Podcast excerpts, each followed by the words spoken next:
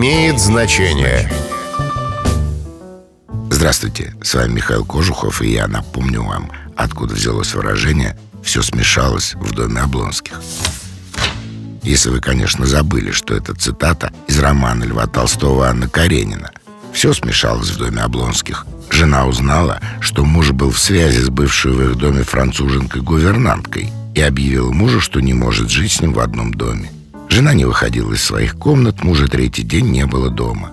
Дети бегали по всему дому как потерянные. Англичанка поссорилась с экономкой и написала записку приятельнице, прося приискать ей новое место. Повар ушел еще вчера со двора во время обеда. Черная кухарка и кучер просили расчета. Цитата употребляется как образное определение путаницы и неразберихи. С вами был Михаил Кожухов. До встречи. Имеет значение.